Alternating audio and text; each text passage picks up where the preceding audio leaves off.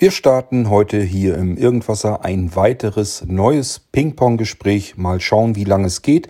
Es werden mit sehr wahrscheinlich großer Sicherheit mehrere Episoden werden, denn äh, wir gehen heute in die Schweiz und dort habe ich mir als Gast den Pietro Londino eingeladen. Und bei Pietro ist das so, dass ich gefragt habe, fallen dir noch weitere Themen ein, über die wir uns unterhalten können? Und da hat er so viel geliefert, dass ich gesagt habe, ja, prima, das kriegen wir bloß nicht alles in eine Episode, da machen wir mehrere von, thematisch ein wenig sortiert. Bevor wir zum Thema kommen, zu unserem ersten Thema, und äh, da seid mal ruhig gespannt, das fängt nämlich schon spannend an. Jedenfalls vermute ich da mal eine ganze Menge spannendes Material dahinter. Bevor wir dazu kommen, möchte ich dich, Pietro, zum einen hier natürlich begrüßen und zum zweiten würde ich dich ganz herzlich bitten, dich hier vorzustellen.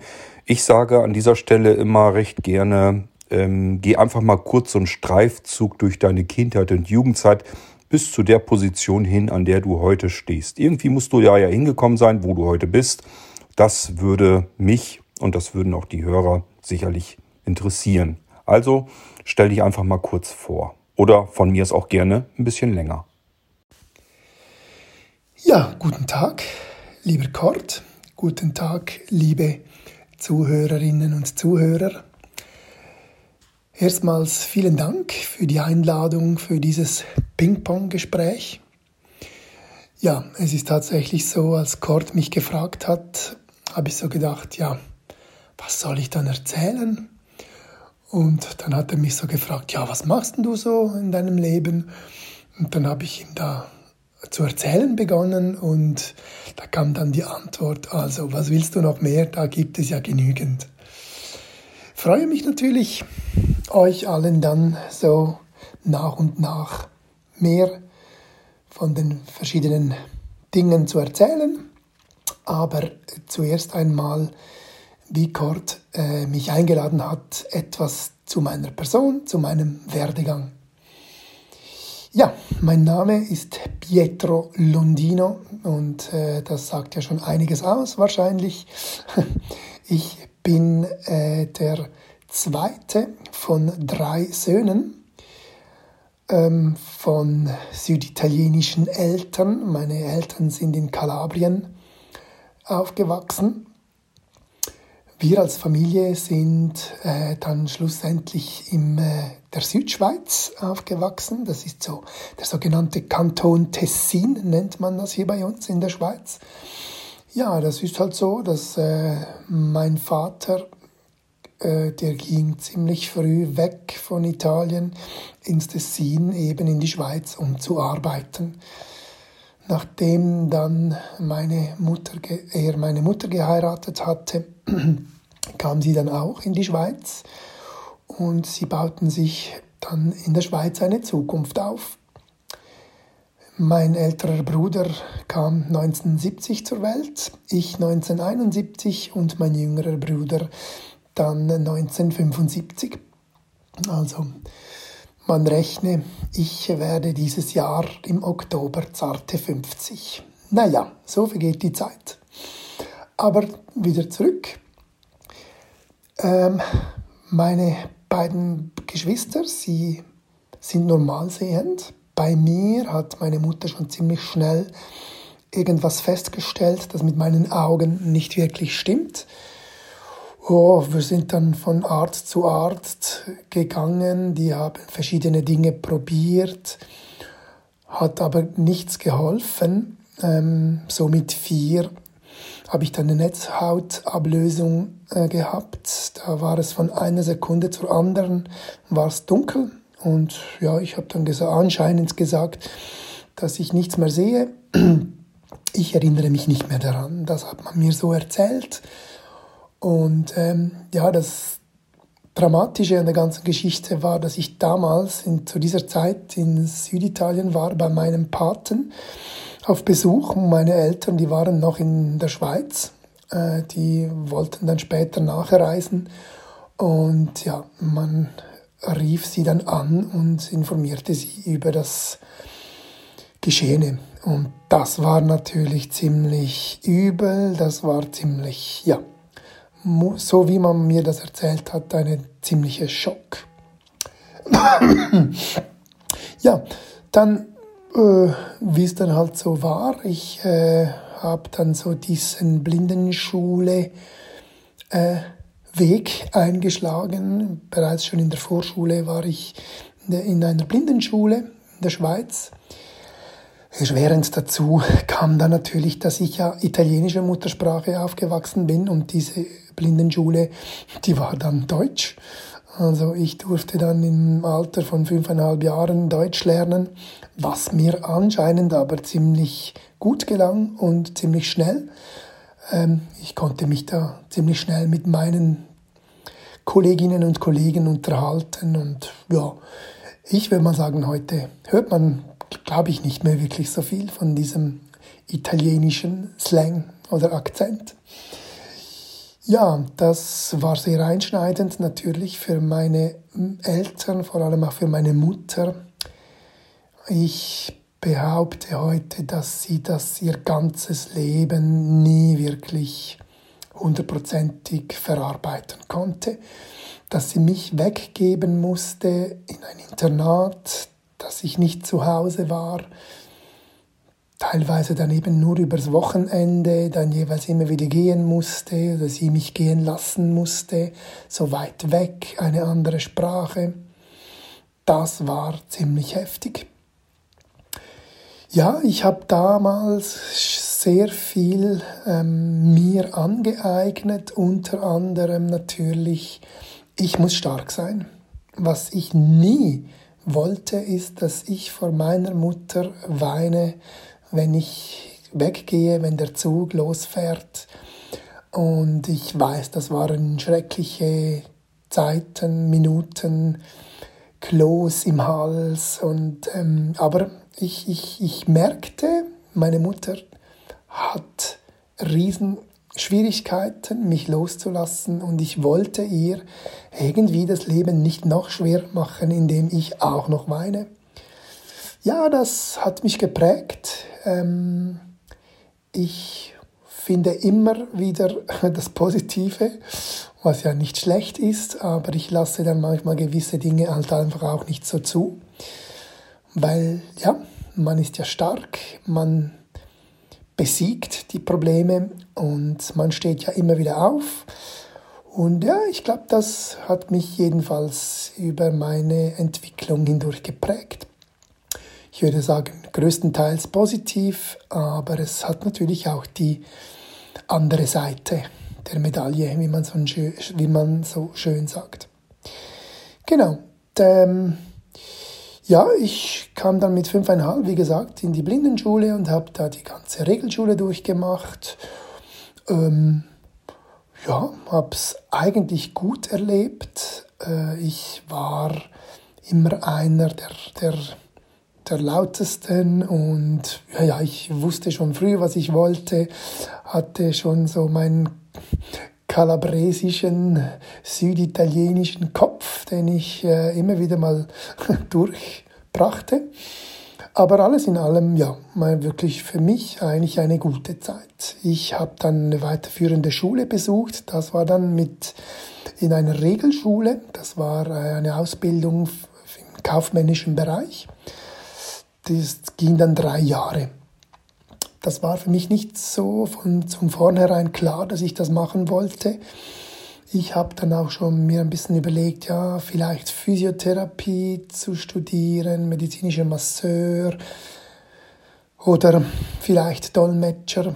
Dann hätte ich aber das, äh, das Abitur machen müssen. Ja, das hat mir dann nicht unbedingt so zugesagt. Also habe ich diese dreijährige Ausbildung gemacht im Bereich kaufmännische und ja, habe dann äh, doch mal versucht, noch den Weg in, die, in den medizinischen Beruf, medizinischer Masseur oder Physiotherapeut, äh, wie man das auch hier bei uns nennt, äh, zu gehen. Habe dann aber schnell gefunden, nee, das ist, glaube ich, nicht das. Ich hab hatte damals dann auch einen Hund, einen Blindenführhund, und das war ein bisschen ein Problem.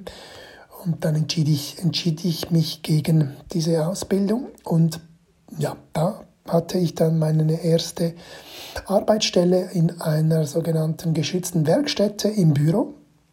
Ich war da, glaube ich, der, ein, der Einzige, der nicht wirklich äh, geschützt war, glaube ich so.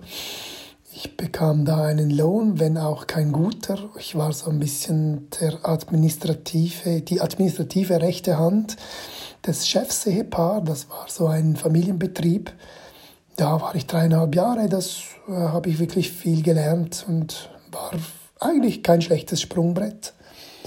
Ja, dann äh, habe ich äh, einen kleinen Abstecher in die Telefonistenwelt gemacht, um dann bei uns beim SZ Blind, das kennt man vielleicht auch in Deutschland, zuerst in der Hilfsmittelabteilung zu arbeiten und dann im Kurswesen als Kursverantwortlicher Deutschschweiz. Da habe ich dann in dieser Zeit auch meine Weiterbildung gemacht zum ähm, Erwachsenenbildner. Ich habe das dann weitergezogen bis eigentlich zum Master of Adult and Professional Education. Und das war so ein bisschen das Höchste, was damals möglich war im äh, Bereich Erwachsenenbildung. Und äh, ja, seit 15 Jahren, 16 Jahren jetzt bereits arbeite ich in der ähm, Informatik-Hilfsmittelbranche bei uns äh, in der Schweiz mache Schulungen, Supports ähm, auf meistens Windows-Computer mit irgendwelchem Screenreader ähm, und natürlich auch Smartphone-Schulungen. Ja, das äh, finde ich ist noch ganz gut und mache ich sehr gerne und gefällt mir eigentlich so, mit den Menschen zusammenzuarbeiten. Ähm, ja, 19, ich habe meine heutige Frau bereits schon in der Blindenschule kennengelernt. Ähm, es gibt so eine Geschichte, dass ich ihr bereits schon in der fünften Klasse einen Heiratsantrag gemacht habe. Und als sie mir dann antwortete, ja, sie müsse sich das noch überlegen, dann habe ich dann in meiner stürmischen Art als mit meinem äh, süditalienischen Heißblut gesagt, nee, nee, nee, ich muss jetzt die Antwort haben. Und dann muss sie anscheinend Ja gesagt haben. Und das galt bis heute. Wir haben dann 1992 ganz jung geheiratet und sind jetzt Eltern von zwei Töchtern, 12,5 und 13,5. Und äh, ja, meine Frau ist äh, selber auch stark sehbehindert. Auf einem Auge hat sie rund 5%, knapp 5%. Auf dem besseren Auge hat sie 15%. Bei ihr ist es die angeborene Katarakt, graue Star. Und bei mir war es der juvenile Glaukom, das juvenile Glaukom, also von, von Kind auf schon der grüne Star mit dem zu hohen Augendruck. Ja, und heute bin ich hier und äh, bin ja schon immer eigentlich so in den letzten zwei, drei Jahren habe ich bin ich so aufmerksam geworden auf Blindzellen, vor allem auf den Newsletter. Und seit, sage ich jetzt mal, November, Dezember 2020 über Team Talk bin ich dann auch auf das OVZ aufmerksam geworden und halt alle die verschiedenen Dienste, die Blinzeln da auch noch anbietet. Ja, und dann bin ich eben auch mit Cord in, in Verbindung gekommen und deshalb bin ich jetzt heute hier und erzähle euch von meiner Geschichte. Ja, so das wäre mal der Start. Und jetzt bin ich ja mal gespannt, was Cord als erstes Thema anspricht. Und ich freue mich, euch davon erzählen zu dürfen. Ich möchte ja die Hörer hier gar nicht lange auf die Folter spannen. Das erste Thema, was mich natürlich besonders interessiert, das ist etwas, was Pietro eben schon angesprochen hat. Er hat eben schon von seinen beiden Töchtern gesprochen. Pietro hat mir erzählt, dass das zwei adoptierte Mädchen sind und nun könnte man sich ja denken und vorstellen, dass das für ein sehbehindertes, blindes Ehepaar so ein bisschen schwierig sein wird. Also so stelle ich es mir jedenfalls vor, dass das kein einfacher Weg ist, ähm, dann Kinder zu adoptieren. Und das ist das erste Thema, wo ich dich, Pietro, auch äh, bitten würde, da vielleicht mal von anzufangen. Einfach vielleicht erstmal, dass ihr euch irgendwann wahrscheinlich überlegt habt, okay, wir wollen Kinder haben, wir wollen Kinder adoptieren.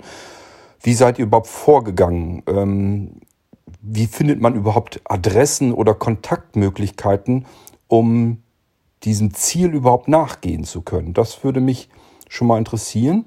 Und wenn du dir das merken kannst, bevor du eigentlich mit der Geschichte anfängst, vielleicht magst du noch mal so ein bisschen was über eure Gegend, über Tessin sprechen. Wenn ich dort, das ist ja eine typische Urlaubsgegend, wenn ich dort mal sein sollte in der Gegend, was würdest du sagen, was gibt es dort für Sehenswürdigkeiten? Was sollte man dann mal unbedingt besuchen? Vielleicht kannst du so ein bisschen die Gegend, in der du lebst, beschreiben. Ist das mehr so Ber äh, Gebirge oder gibt es da viele Seen? Oder vielleicht kannst du einfach über die Gegend, in der du lebst, ein bisschen was erzählen, weil das, also ich habe da nur so ein bisschen natürlich das, was man im Fernsehen mal gesehen hat oder so, in Reiseberichten. Ist halt eine wunderschöne Gegend und ich würde mich freuen, wenn du da einfach ein bisschen aus der Sichtweise äh, desjenigen, der da lebt, erzählen kannst. Was du vielleicht noch ansprechen könntest, wäre hm, mal kurz so ein bisschen deine Freizeit durchzugehen. Ähm, Hobbys wirst du haben, die könntest du hier nochmal eben ansprechen. Da kann man sich wahrscheinlich auch schon dabei denken, worüber uns wir noch später dann in einer weiteren Episode mal unterhalten wollen. Wie gesagt, und dann vielleicht, dass wir da so einen Einstieg kriegen, wie das so begonnen hat, als ihr euch gesagt habt, okay, wir wollen ein oder zwei Mädchen, ich weiß ja nicht, ob ihr gleich zwei Mädchen äh, in Erinnerung hattet oder in Gedanken hattet oder ob ihr erstmal nur ein Kind adoptieren wolltet. Ähm, das kannst du uns aber ja dann alles erzählen. Ja, ich würde mal sagen, fang da mal einfach mit an. Ähm, der Ort oder die Gegend, in der du lebst, dann vielleicht ähm, Hobbys, Freizeit und so weiter. Und dann beginnen wir mit der Geschichte, wie ihr zu euren beiden Töchtern kamt. Ja, liebe Zuhörerinnen, liebe Zuhörer, das ist jetzt genau das Schöne, das Positive am Ping-Pong-Gespräch. Ihr merkt gar nicht, dass seit dem letzten Mal, das ich euch erzählt habe, zweieinhalb Monate vorbei sind. Gott hat soeben gesagt, ja, er möchte nicht länger Leute auf die Folter spannen und mich gleich bitten, mich um das erste Thema zu kümmern, respektiv zu erzählen, was ich dann anschließend gleich mache. Es geht ja dann um die Adoption unserer beiden Töchter. Ähm, da werde ich gerne noch drauf zurückkommen. Aber ja, wie gesagt, es sind zweieinhalb Monate her. Ich hatte in dieser Zeit äh, unter anderem Corona eingefangen und im Anschluss an das hatte ich dann auch noch eine Kleinhirnentzündung, die mich ziemlich lahmgelegt hat. Ähm, vielleicht ja, gibt es dann noch die Möglichkeit, dann da später noch etwas dazu zu sagen als Blinder eine Kleinhirnentzündung zu haben, das war ziemlich übel. ja, aber jetzt äh, gerne zu meinem Ort, wo ich wohne, wo ich lebe. Ja, ich habe ja erzählt, dass meine Familie, Ursprungsfamilie, meine Eltern, meine Geschwister und ich im Tessin in der Südschweiz aufgewachsen sind. Und ich betone, ich bin da halt leider in Anführungszeichen nur aufgewachsen als Kind. Leider lebe ich jetzt nicht mehr dort, ähm, aber ich kann trotzdem gerne etwas über den Kanton Tessin erzählen. Das ist tatsächlich, äh, man nennt das da hier bei uns in der Schweiz die Sonnenstube. Da haben wir also tatsächlich am meisten Sonne in der ganzen Schweiz, gleichzeitig aber auch am meisten Niederschlag. Also äh, wenn es dann mal regnet, dann regnet es heftig und ja, warm und schön ist es aber auch. Halt wirklich südlich ausgerichtet. Der Kanton Tessin, das liegt äh, am, äh, südlich vom Gotthardgebirge. Das kennt man ja auch, wenn man nach Italien oder so in den Süden in die Ferien fährt oder eben ins Tessin. Da kann man durch den Tunnel fahren mit dem Auto oder mit dem Zug und dann kommt man im Tessin heraus und kann natürlich dann weiterfahren bis über die Grenze nach Italien und so weiter. Und deshalb ganz schön der Sonne ausgerichtet, dieser Fleck da, der Kanton Tessin. Ja, es hat einige Berge, hat aber auch zwei größere Seen und das ist der Lago di Lugano, der Luganer See oder Il Lago Maggiore, der Langensee, den kennt man dann vielleicht noch besser, wenn man ein paar Orte nennt, die da am Langensee sind, zum Beispiel Locarno, das ist sehr bekannt, oder Ascona ist auch eine bekannte, ein bekanntes Dörfchen. Oder dann die Insel Brissago, das ist auch auf, die, auf diesem langen See, gibt es da diese Inseln. Und das sind so wirklich sehr, sehr schöne, sehenswerte Orte. Ascona, Locarno, Brissago, dann Lugano natürlich auch als eher so die Businessstadt im Kanton Tessin. Ähm, es ist halt ja ein eher nicht unbedingt einer der reichen Kantone. Es ist äh, der Kanton, in dem man Italienisch spricht in der Schweiz. Ähm, aber inzwischen ja, kommt man sehr, sehr gut auch mit Deutsch durch. Da hat es sehr viele Deutschschweizer, die ins Tessin gezogen sind, dort arbeiten, dort leben und deshalb findet man sehr viele Leute auch, die Deutsch sprechen, nebst den Touristen, die ja dann unter Umständen ja auch da sind, wenn sie von Deutschland oder Österreich oder eben der Deutschschweiz kommen, die natürlich dann auch Deutsch sprechen. Ja, äh, ein schöner Ferienort mit vielen Ausflugsmöglichkeiten, sei es sei das auf den Bergen oder eben auch an den Seen. Das lädt immer wieder ein für schöne Wanderungen oder auch äh, ja, Touren mit dem Schiff auf dem See, Städtebesuche. Das ist wirklich etwas ganz Schönes. Ja, es ist natürlich auch die Nähe zu Norditalien auch ganz spannend. So Luino gibt es ja da, diesen Markt, den kann man von Bellinzona, das ist dann übrigens die Hauptstadt vom Tessin, kann man da nach Luino gehen, an diesen Markt. Oder natürlich auch, heutzutage ist man relativ schnell mit dem Zug auch in Mailand, die Großstadt der Lombardei. Äh, da ist man auch wirklich, glaube ich, das ungefähr eine knappe Dreiviertelstunde hat man dann von Lugano mit dem Zug nach Mailand und ja, dann ist man wirklich dann in dieser Großstadt in Norditalien. Also ich kann es empfehlen. Äh, gutes Essen natürlich und äh, sowohl kulinarisch als natürlich auch, wenn jemand auch mal einen guten Wein mag, auch das natürlich äh, ausgezeichnet ähm, Chianti zum Beispiel. Und äh, ja, ganz, ganz äh, bekannt sind, gibt es da natürlich auch ganz verschiedene Spezialitäten äh, kulinarisch. Den Risotto con Luganiche, das ist Risotto, Reis, äh, speziell gemacht mit Safran auch und einen Tessiner Wurst, de la Luganica. Und das äh, macht man oft zur Faschingszeit. Das ist so ein solches Gericht. Ähm, ja, da gibt es noch viele, viele solche Gerichte und äh, es lohnt sich. Es lohnt sich, da wirklich mal hinzugehen, sich das mal anzutun. Genau. Ja, ich selber wohne aber nicht dort. Wie gesagt, dass, äh, meine beiden Geschwister und meine Eltern, die wohnen noch da im Tessin. Ich bin äh, in den Norden gezogen, sagen wir mal. Ich wohne aber auch an einem Ort, wo andere Ferien machen. Und zwar wohne ich mit meiner Familie heute in Landschlacht. Und ich denke, einige kennen diesen Ort Landschlacht, da äh, ist ja noch das internationale Blindenzentrum von der Caritas Aktion der Blinden hier in der Schweiz und des TKBWs von Deutschland.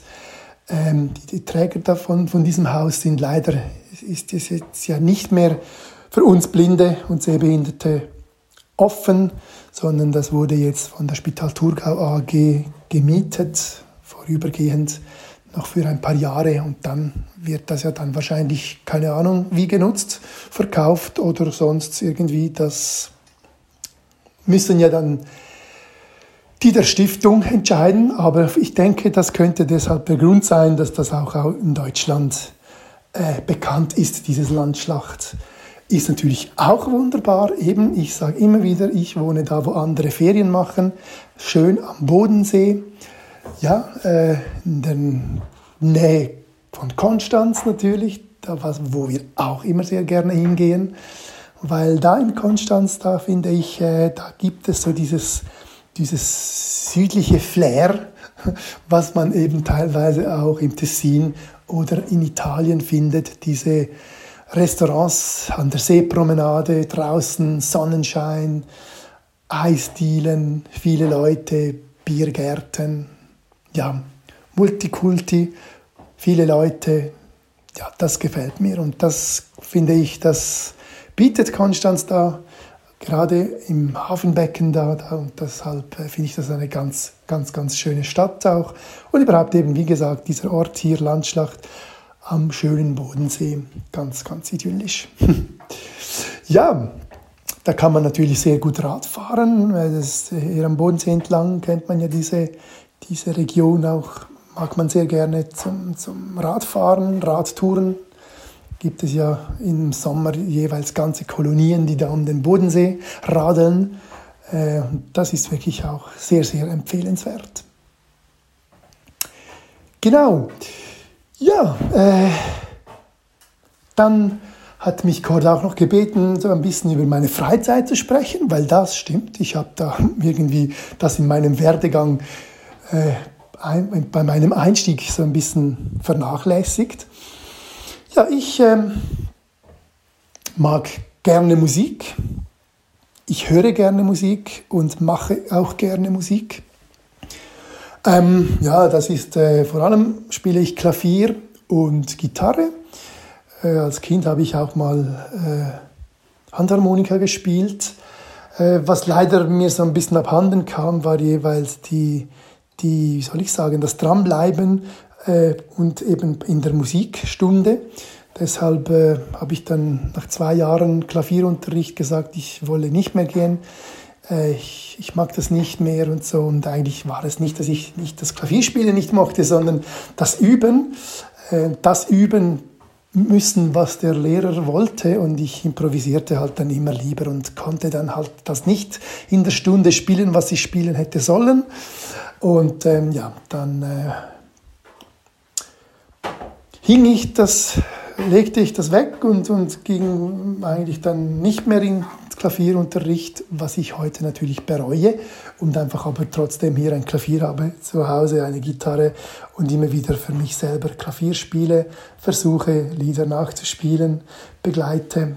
Ähm, was ich, wir sind auch in einer christlichen Freikirche äh, zu Hause und da bin ich auch im Worship-Team dabei, da spiele ich vor allem Gitarre, leite da, singe.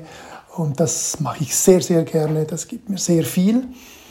Überhaupt das Mitarbeiten, Mitwirken in dieser Kirche, meine Frau und ich äh, waren bis vor drei Jahren noch äh, in, dieser, in der Leitung dieser Kirche dabei und haben dann da uns zurückgezogen, ein bisschen von der Leitung, als wir dann unsere Töchter adoptierten und eben äh, uns viel Zeit genommen haben oder noch nehmen für sie.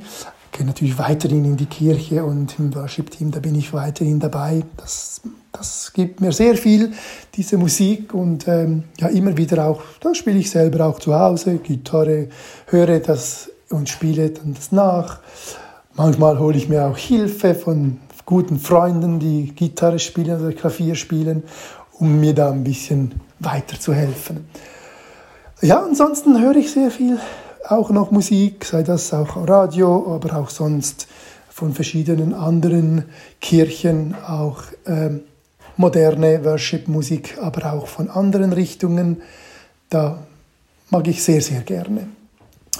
Dann spiele ich auch noch Torball seit meiner Jugend Und äh, ja, da bin ich in einem Team dabei. Das ist äh, hier in der Ostschweiz, gibt es eine Stadt, die heißt Amriswil und die haben auch ein Torballteam und da bin ich dabei, spiele da noch aktiv mit und äh, freue mich natürlich, wenn es dann da wieder losgeht mit Turnieren, dass man da wieder ein bisschen miteinander unterwegs sein kann, spielen kann. Das vermisse ich jetzt natürlich schon auch noch. Genau, äh, ja, das hat mir immer sehr gut gefallen, weil da bin ich auch äh, immer wieder in andere Länder gekommen. Wir hatten auch schon Turniere in Deutschland, Österreich, ähm, Frankreich, Italien. Ähm, dann war ich auch noch zu jungen Zeiten auch im Nationalteam mal dabei.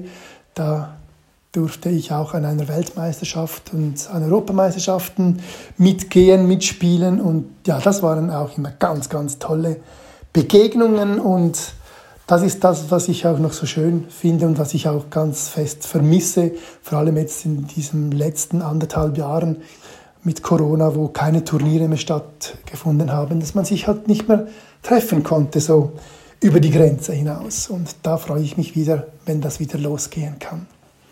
Ich bewege mich grundsätzlich gerne, ich bin gerne draußen. Ähm, wir gehen ab und zu auch joggen, meine Frau und ich. Das reicht noch mit ihrem Seerest. Hier bei uns auf dem Land wo hat es auch noch Wege, die man gehen kann, so zu zweit, äh, ohne dass man sich einer riesen Gefahr aussetzt. Und ja, das mache ich auch sehr gerne. Oder überhaupt einfach spazieren. Hier bei uns am See entlang oder da ein bisschen in die Berge in den Wald. Das mache ich auch sehr, sehr gerne. Ja, und sonst wirklich Zeit verbringen mit lieben Menschen, mit Freunden, mit meiner Familie, Leute besuchen gehen, ja, austauschen, erzählen, Geschichten hören, das finde ich immer etwas sehr Spannendes. Dort, wo es Menschen gibt, da gibt es auch Geschichten und diese zu hören, das finde ich immer etwas ganz Spannendes. Und ähm, ja, das finde ich ist auch etwas, was so in Corona-Zeiten auch ein bisschen verloren gegangen ist. Und da freue ich mich natürlich auch, wenn das wieder vermehrt praktiziert werden kann. Ja, das ist, glaube ich, so etwas, so etwa das auch zu meiner Freizeit. Ja, und äh, jetzt zum Hauptthema Adoption. Hm. Ja, das ist, äh, ich habe ja erzählt zu Beginn, meine Frau und ich, wir haben sehr jung geheiratet. Ich war noch nicht ganz 21, meine Frau, sie war 21 Jahre alt und wir haben schon als Jugendliche, haben uns ja früh kennengelernt, haben wir schon Pläne geschmiedet, dass wir mal zwei Kinder haben werden. Natürlich Klischee, ein Junge und ein Mädchen. Wir hatten sogar schon Namen für diese Mädchen und ja, als wir dann geheiratet haben, ähm, ja, wollten wir dann eigentlich auch Kinder haben und äh, da gingen dann halt äh, Jahre für Jahre vergingen und es gab keine Kinder. Ähm, ja, wir vertrauten wirklich darauf, dass es halt auf diese Zeit braucht und wir waren ja noch jung und wir hatten ja auch diese Zeit. Aber äh, irgendwann war es dann so weit, dass wir halt doch dann mal auch das medizinisch abklären ließen, weil wir dachten so, jetzt müssen wir das doch auch einmal wissen, ob das überhaupt geht. Und äh, ja, siehe da, äh, das war dann tatsächlich nicht der Fall. Medizinisch konnte ich keine Kinder zeugen, also war das von da an dann klar. Und das war für uns ein Riesenschock, diese Mitteilung ähm, nee, es geht nicht, sie können keine Kinder kriegen ähm, auf natürlichem Wege, ähm, geht nicht. Ja, ich muss ganz klar sagen, wir haben äh, im Moment zuerst wirklich gekämpft und ja, haben gedacht, was, was wollen wir jetzt, was tun wir jetzt? Wir haben uns ganz klar auch in unserem Glauben an Gott gewandt und haben ihn auch gebeten darum, dass er uns doch trotzdem Kinder schenken möge. Ihm sei das schließlich auch nicht unmöglich. Trotzdem wussten wir, es soll sein Wille geschehen und ähm, da wollten wir uns einfach auch darauf einlassen. ja, gingen dann so auch nach ein paar Jahren ähm, diese medizinischen Abklärungen, die waren, also wir haben 1992 geheiratet und diese medizinischen Abklärungen, die waren dann so äh, anfangs 2000 ungefähr, würde ich jetzt mal sagen, in der ersten Hälfte der 2000, so zwischen 2000 und 2002 so. Und ja, äh, dann ging es doch noch einige Jahre, bis wir, bis wir dann wirklich gesagt haben, äh, möchten wir auch uns mit einer Alternative äh, herumschauen, überlegen. Äh, sie waren dann so beispielsweise nicht von Beginn an Adoption, sondern vielleicht auch Pflegekinder. Doch diese Idee, die haben wir dann relativ schnell verworfen und irgendwie kam uns dann dieser Gedanke der Adoption immer weniger und fremd vor, sodass wir uns dann wirklich auch intensiver mit diesem Gedanken auseinandergesetzt haben. Adoptieren, das wäre eigentlich eine Option. Nur, wie wollen wir adoptieren, äh, wenn ich blind bin, meine Frau stark sehbehindert ist? Das wird ja wahrscheinlich kaum möglich sein. Ähm, da musste, muss ich ganz ehrlich zugeben, ging es auch noch eine gewisse Zeit, bis wir dann uns da wirklich dann durchgerungen haben und gesagt, okay, wir probieren es, geschehe was, was wolle. Wir müssen mit allem rechnen und wenn es auch eine Absage gibt, dann werden wir das halt akzeptieren müssen, aber wir versuchen es. Und das war dann im Jahr 2000. neun ungefähr, wo wir diesen Entschluss gefasst haben und uns eigentlich dann sehr intensiv mit Adoption äh, auseinandergesetzt haben. Wo möchten wir adoptieren? Und äh, ja, da hat uns dann, ist uns entgegengekommen, dass wir von unserer Kirche aus ein Hilfswerk betreiben in Afrika, in Sambia. Und da kriegen wir natürlich mit, dass es da sehr viele äh, Waisenkinder gibt, ähm, die eben auch schlussendlich zur Adoption frei sind. Und ja, da haben wir uns damit auseinandergesetzt und da mal genauer hingeschaut. Und schlussendlich dann im 2011 dann einen Antrag gestellt. Hier in der Schweiz mussten wir das natürlich tun, bei einer Fachstelle für Adoption mussten wir da ein, ein Gesuch stellen und die nötigen Unterlagen einreichen, unseren ganzen Lebenslauf, unseren Werdegang. Wir mussten beide, meine Frau und ich, unsere Ursprungsfamilie beschreiben. Wir mussten begründen, weshalb wir adoptieren möchten ähm, und weshalb gerade äh, aus diesem Land.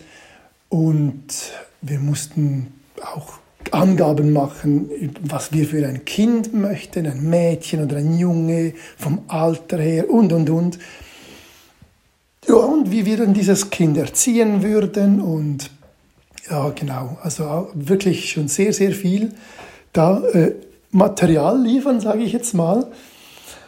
Ja, das haben wir dann auch gemacht und ähm, in derselben Zeit haben wir natürlich auch dann abgeklärt, ob das überhaupt möglich wäre, in, äh, in Sambia zu adoptieren. Und da haben wir eigentlich dann schnell mal grünes Licht bekommen, doch, das wäre möglich. Und es habe Kinder und ja, wir, wir sollen uns dann wieder melden, wenn es soweit ist. Und ja, dann äh, warteten wir den Bescheid hier in der Schweiz ab. Wir wurden natürlich dann eingeladen nach diesem nachdem wir den Antrag gestellt hatten, zu einem Erstgespräch. Und das war dann eine Fachperson, die uns da empfangen hat. Und da wurde dann das Ganze noch einmal mündlich angeschaut, was wir da schriftlich eingereicht haben. Und äh, in den ersten fünf Minuten, da hatten wir eigentlich schon das Gefühl, ups, da ist äh, viel, viel Skepsis und äh, ja, nicht, nicht nicht Missgunst, aber, aber eigentlich würden sie ja schon uns Ja sagen wollen, aber sie sind skeptisch. Und das kam schon sehr, sehr früh, kam dann so äh, die Aussage, ja, wir sind sehr erstaunt, was sie alles machen in ihrem Leben, was sie alles erreicht haben und so weiter und so fort. Aber äh, mit der Adoption, das sehen wir schon nicht so plastisch. Ja, das ging dann so ein bisschen hin und her. Wir waren ungefähr eineinhalb Stunden da bei diesem Gespräch und ähm, es war wie, wir mussten wie Argumente liefern, Gegenargumente zu ihren Bedenken. Sie hatten ja, sie können ja dann nicht sehen, wenn das Kind nach Hause kommt und irgendetwas hat, was nicht stimmt, oder wenn es dem Kind nicht gut geht und so.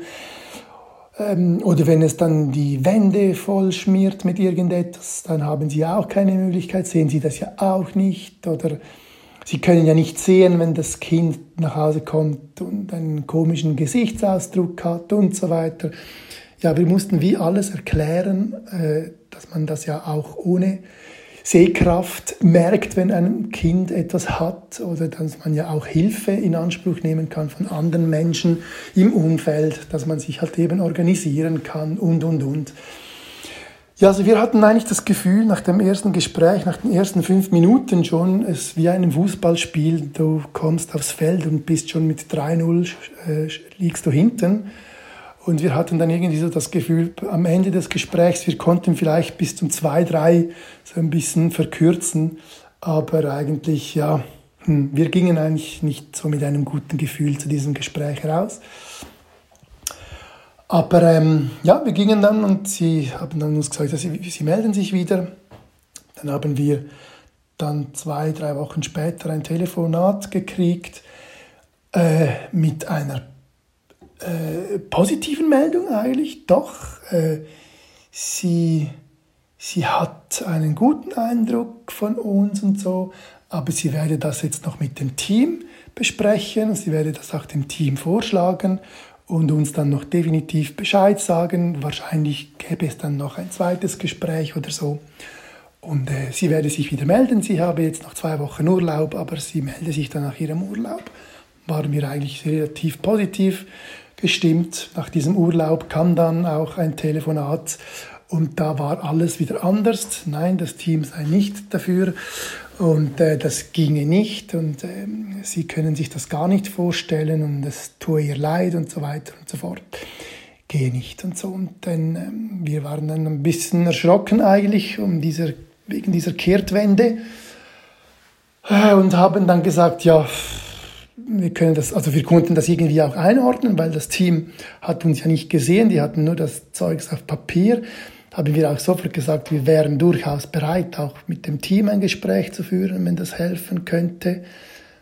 Ja, wir müssen schauen, das ist ein bisschen kompliziert, die haben verschiedene Arbeitszeiten und bla bla bla. Und ja, sie hat uns nicht so viel Hoffnung gemacht, aber ähm, ja, sie schaue jetzt noch einmal aber sie mache uns keine großen Hoffnungen, sie überlege sich das noch einmal und ähm, ja, sie melde sich auf jeden Fall noch einmal. Ja, gut, also irgendwie so ein Hin und Her und wir wussten dann nach diesem zweiten Telefonat nicht wirklich, wo, woran wir jetzt sind und was wir jetzt halten sollen und ob wir jetzt das Gefühl haben sollen, doch, es kommt doch noch gut oder nee, das war es jetzt wahrscheinlich. Tatsache ist, dass dann äh, ein paar Tage später diese Fachperson wieder angerufen hat und gesagt hat, ja, also sie habe sich das nochmals reiflich überlegt und sie war zu diesem Zeitpunkt eben auch die leitende Person von dieser Fachstelle und sie hat dann gesagt, sie übernehme die Verantwortung als Leitungsperson auch eine Entscheidung zu treffen entgegen der Entscheidung des Teams, der Meinung des Teams. Sie möchte uns diese Adoption ermöglichen und hat uns dann eigentlich äh, grünes Licht gegeben. Äh, ja, wir, wir waren natürlich überglücklich, absolut erfreut und erstaunt und äh, haben dann irgendwie nicht so richtig gewusst, ja, aber ist jetzt das richtig? Ist jetzt das wahr? Ist jetzt das echt? Und doch, sie hat uns dann das mehrmals wiederholt und ja, wir nahmen es dann auch, wir bekamen dann das auch noch schriftlich. Und ja, ab da äh, war es dann für uns eigentlich äh, fix. Wir dürfen adoptieren von der Schweiz aus und dann ging es eigentlich dann darum, ein Kind zu finden, dann auch noch in Sambia. Und äh, das war dann auch noch so ein, eine Odyssee, weil äh, wir waren ja selber nicht dort. Wir haben aber jemand von der Kirche da vor Ort und die konnten wir dann beauftragen, so ein bisschen die Fühler auszustrecken. Und da bekamen wir dann auch ähm, unterschiedliche Meldungen, äh, Vorschläge, bis hin auch zu der Aussage, ja, es sei sehr schwierig, es habe fast keine Kinder. Wir hätten gerne ein Kind gehabt, maximal äh, eins bis zwei Jahre alt, ob Junge oder Mädchen, das spielte uns eigentlich keine Rolle. Plötzlich gab es keine solche Kinder in diesem Alter und man machte uns einen Vorschlag, dann ziemlich konkret von einem Mädchen, das sei aber schon fünf und äh, das wäre zur Adoption frei und vollweise und ja, da waren wir ein bisschen schockiert, weil und auch ein bisschen überfordert, weil wir wollten eigentlich nicht unbedingt ein fünfjähriges Kind schon. Und ich war da ziemlich abgeneigt zuerst, habe gesagt, nein, das, nein, wir, wir möchten ein jüngeres Kind. Haben dann aber doch gesagt, wir schlafen eins, zwei Nächte darüber, melden uns wieder. Und irgendwie, ja, kam dann doch diese Ruhe auch in mich, vor allem in uns hinein. Und wir mussten sagen, ja, wenn das das Kind ist, das zu uns kommen soll, wer sind wir denn, dass wir uns dagegen wehren wollen? haben dann zugesagt und ja, begannen das, es war dann eigentlich im äh, Dezember äh, 13, das ging dann doch noch zwei Jahre, bis das Kind identifiziert werden konnte. Und im Januar 14 flogen wir dann nach Sambia und durften das erste Mal äh, unsere heutige Tochter Veronika besuchen und mit ihr Kontakt aufnehmen, mit ihr Kontakt schließen, sie kennenlernen. Und ähm, ja, das war wirklich äh, etwas ganz Spezielles, diese Vorbereitung auch, wie wir uns da auf diese Reise vorbereitet haben. Und ja, wie das so Tag für Tag, äh, Gedanke um Gedanke sich auf diesen erstmaliges Treffen sich entwickelt hat und ja, wie gut, dass das war, dass wir eigentlich so gut vorbereitet waren.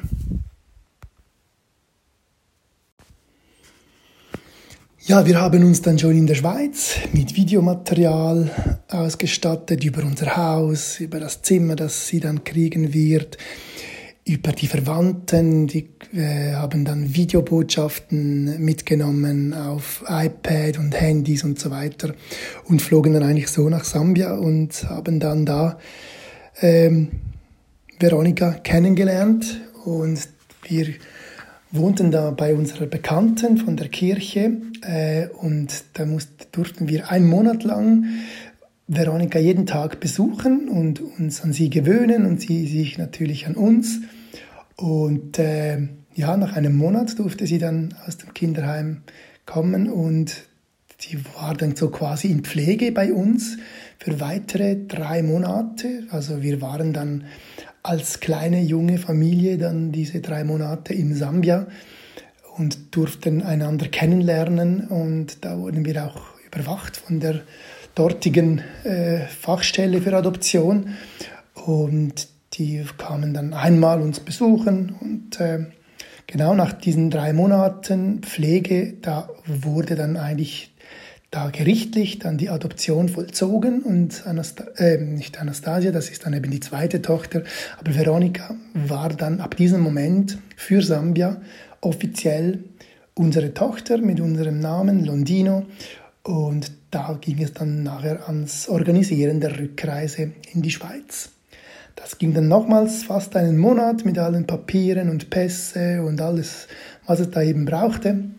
Und nach äh, dem vierten Monat, das war dann am 14. Juni äh, 14, durften wir dann zu dritt in die Schweiz zurückfliegen. Und äh, ja, da begann dann eigentlich unser Familienleben in unserem Haus in der Schweiz, da in Landschlacht mit Veronika. Und es war eigentlich damals für uns schon klar, wenn irgendwie möglich, äh, ein zweites Kind zu haben, damit Veronika nicht alleine ist. Gesetzlich ist es aber so, dass man ein Jahr warten muss, zum Schauen, wie das geht mit dem ersten Kind, bevor man dann einen Antrag stellen kann für ein zweites. Und äh, das taten wir dann auch. Nach einem Jahr war das auch in der Schweiz alles akzeptiert und abgeschlossen. Da gibt es auch noch dieses Jahr, wo man das eigentlich beobachtet, ob das alles gut funktioniert. Von der Schweiz aus, von der Behörde. Und nach dem Jahr gibt es dann, ist es auch dann von der Schweiz her offiziell und abgeschlossen und äh, das Kind eigentlich voll adoptiert. Nach diesem Jahr stellten wir dann tatsächlich einen zweiten Antrag für ein zweites Kind. Äh, da haben wir auch wieder gesagt, ob Mädchen oder Junge egal, aber vom Alter her sollte A jünger sein als Veronika, aber nicht viel jünger als zwei bis drei Jahre jünger als Veronika. Ja, äh, das ging dann sehr, sehr schnell. Wir kriegten problemlos die Zusage von der Schweiz für eine zweite Adoption.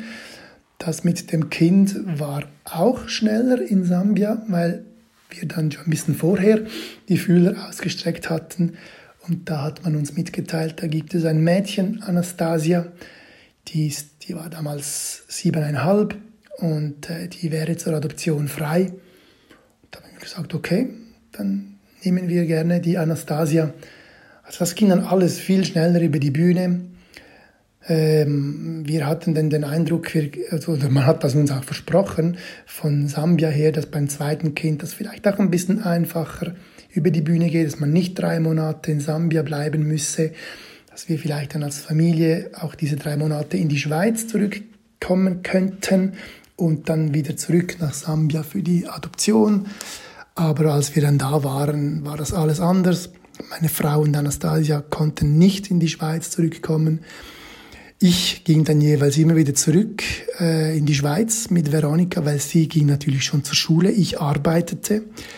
Äh, und dann waren Veronika und ich jeweils immer, wenn Schulferien waren, gingen wir wieder nach Sambia, meine Frau und Anastasia besuchen und so miteinander, um so miteinander Zeit zu verbringen. Ja, wir waren dann im äh, 2017 war das, äh, als wir dann das zweite Mal in Sambia waren. Im Frühling äh, gingen wir na, na, nach Sambia im äh, Ende März und bis dann alles über die Bühne ging und Anastasia mit meiner Frau dann in die Schweiz nach Hause fliegen durften, war es dann Ende August. Also auch da wieder vergingen diese viele Monate, bis dann das alles über die Bühne war. Und wie gesagt, Veronika und ich, wir gingen in dieser Zeit immer wieder nach Sambia, da in den Urlaub, um die Familie zusammen zu haben und einander so auch kennenzulernen und auch gute Kontakte zu Anastasia knüpfen zu können. Ja, Anastasia war dann natürlich, bis sie dann hier in der Schweiz war, war sie knapp acht Jahre alt und wurde dann schon natürlich in die Schule eingeschult. Äh, Veronika war noch so jung, dass sie noch in den Kindergarten konnte, ein Jahr. Und Anastasia, sie war schon in der Schule und als sie hier in die Schweiz kam, wurde sie in die zweite Klasse hier eingeschult. Und die Schule war schon, hatte schon seit zwei Wochen begonnen, als sie kam. Und das war für sie, sie kam am Samstag an und am Montag ging sie in die Schule. Also ein ziemlich äh, steilen Einstieg für sie. Aber ja, jetzt ist sie inzwischen dann auch schon vier Jahre hier äh, Veronika ist bereits schon sieben Jahre hier. Also das hat Formen angenommen und wir leben heute zu viert mit unseren beiden Mädels hier in Landschlacht und wir haben Freude und es hat sich gelohnt, das auszuprobieren, den Versuch zu wagen, eine, eine Adoption als auch blindes, sehbehindertes Paar. Und wir sind Gott sehr dankbar und dieser Fachperson hier in der Schweiz sehr dankbar, dass sie uns beim erstmaligen Versuch schlussendlich den Weg geebnet hat und uns den ein Ja zum Antrag gegeben hat und wir Veronika damals adoptieren durften und dass wir dann auch Anastasia adoptieren durften als unsere zweite Tochter. Ja, so sind wir heute dankbar, dass wir diese beiden Mädchen haben und wir haben viel Freude, neben natürlich auch Arbeit und, und Erziehungsarbeiten und Kämpfe, die man auskämpfen muss und darf und soll. Aber ich denke, das kennen alle Familien so mit ihren Kindern. Das ist nichts Besonderes. Es kann sein, dass das eine oder andere, äh, der eine oder andere Kampf vielleicht auf den Hintergrund der Adoption zurückzuführen ist, aber wer weiß dann schon, wer weiß das schon so genau? Und äh, wir beziehen oft viele Dinge einfach gar nicht auf diese Adoption, weil wir das gar nicht wissen können. Und schlussendlich hat jedes Kind seinen Charakter. Und äh, es gibt bei jedem Kind gewisse Dinge, die gut oder eben nicht so gut funktionieren, wo man mehr Unterstützung geben darf und wo man vielleicht weniger Unterstützung geben muss. Ja, das gibt es bei allen Kindern. Und äh, wir sind dankbar, wie es läuft. Sie verstehen sich auch sehr gut. Ich meine, das ist ja auch nicht selbstverständlich, dass sich zwei Kinder einfach so von heute auf morgen in diesem Alter dann Geschwister nennen sollen und dass dann das einfach so funktioniert. Aber da sind wir sehr, sehr froh und dankbar, dass sie sich so gut verstehen und eigentlich keine größeren Schwierigkeiten haben. Ja, das ist die Geschichte, wie wir zu unseren beiden Töchtern gekommen sind. Da hast du jetzt in einer Nebenbemerkung ganz wunderbar bildlich dargestellt, was eigentlich in Deutschland schief geht. Ich denke, da muss ich eigentlich nochmal eine extra Episode draus machen für den Irgendwasser. Meiner Meinung nach lassen wir hier in Deutschland ganz böse etwas schief schlittern, nämlich unsere Schulbildung. Die Schulbildung unserer nächsten Generation, die dieses Land finanziell mal irgendwann tragen müssen. Und ähm, ja, man, man kann sich hier wunderbar vorstellen, Homeoffice in Deutschland bedeutet, die Kinder wissen nicht, wie sie ins Internet kommen sollen und wenn sie reinkommen, dann mit teilweise so miserablen Anbindungen, dass man da gar nicht vernünftig mitarbeiten kann. Man hat keine Geräte für die Kinder, als wenn wir hier keine Firmen hätten, die Computer in den Kellern stehen hätten, die vielleicht drei oder vier Jahre alt sind und dann ausgemustert wurden. Ähm, nicht einmal ranzige Tablets mit Windows drauf für 200, 300 Euro sind uns unsere Kinder wert, damit die zu Hause weiter geschult werden können. Und in der Schweiz, da bekommen die Kinder für zu Hause ein MacBook. Ein wunderschönes Bild und das ist genau das, was es veranschaulicht, wo ich denke, dass wir hier in Deutschland einfach was schief laufen lassen. Weil das sind die Generationen, die dieses Land irgendwann mal halten und tragen müssen. Ich denke, da muss ich mich nochmal dazu auslassen zu dem Thema, aber das machen wir in einer ganz anderen Irgendwas-Episode. Jetzt erstmal möchte ich mich bei dir, lieber Pietro, ganz herzlich bedanken für diese wunderschöne Geschichte. Es ist eben doch immer ein kleines Wunder und hat ganz viel mit einem großen Glück zu tun, alles, was mit Kindern zu tun hat. Und äh, ja, daran hast du uns in deinem Fall mit deiner Geschichte ganz wunderschön teilhaben lassen. Hat mir sehr gut gefallen. Und ähm, das war natürlich jetzt nicht unsere einzige Episode, die wir jetzt gemeinsam machen wollen, unserer Ping-Pong-Gespräche. Ich habe mir für Pietro noch diverse Themen ähm, überlegt, die wir hier noch besprechen wollen im Irgendwasser. Da freue ich mich schon drauf. Aber für heute soll es das erst einmal gewesen sein.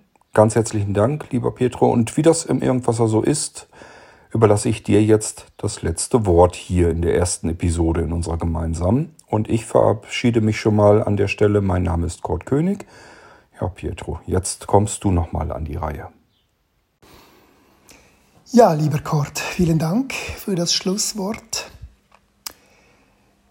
Ja, du hast von einem kleinen Wunder gesprochen. Ich äh, darf sagen, für uns ist es ein großes Wunder, weil wir haben absolut nicht damit gerechnet, vor allem nicht nach dem ersten Gespräch. Da hatten wir viele, viele, viele Fragezeichen offen und waren sehr skeptisch. Und äh, Das war vor allem auch in der Zeit, da hörten wir auch noch, dass in Österreich auch ein blindes, sehbehindertes Ehepaar ein Kind adoptieren wollte und die kamen da eben nicht durch. Die versuchten es sogar dann noch in einem anderen äh, Bundesland in Österreich, weil das ist dann auf Bundeslandsache und da schmetterte man sie auch wieder ab, also kamen auch nicht durch und das wussten die Schweizer auch. Also aus dieser Perspektive äh, ja, sind wir sehr dankbar, dass wir das ja, dass wir das geschafft haben, dass das funktionierte, dass wir unsere beiden Töchter nun bei uns haben dürfen und deshalb für uns ein großes Wunder und da sind wir auch sehr, sehr dankbar dafür.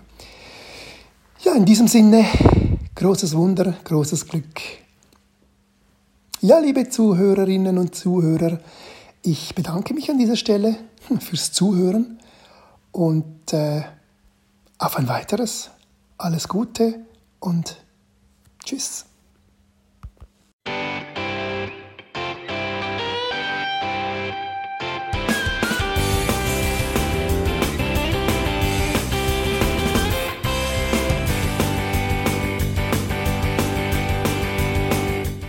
Das war Irgendwasser von Blinzeln.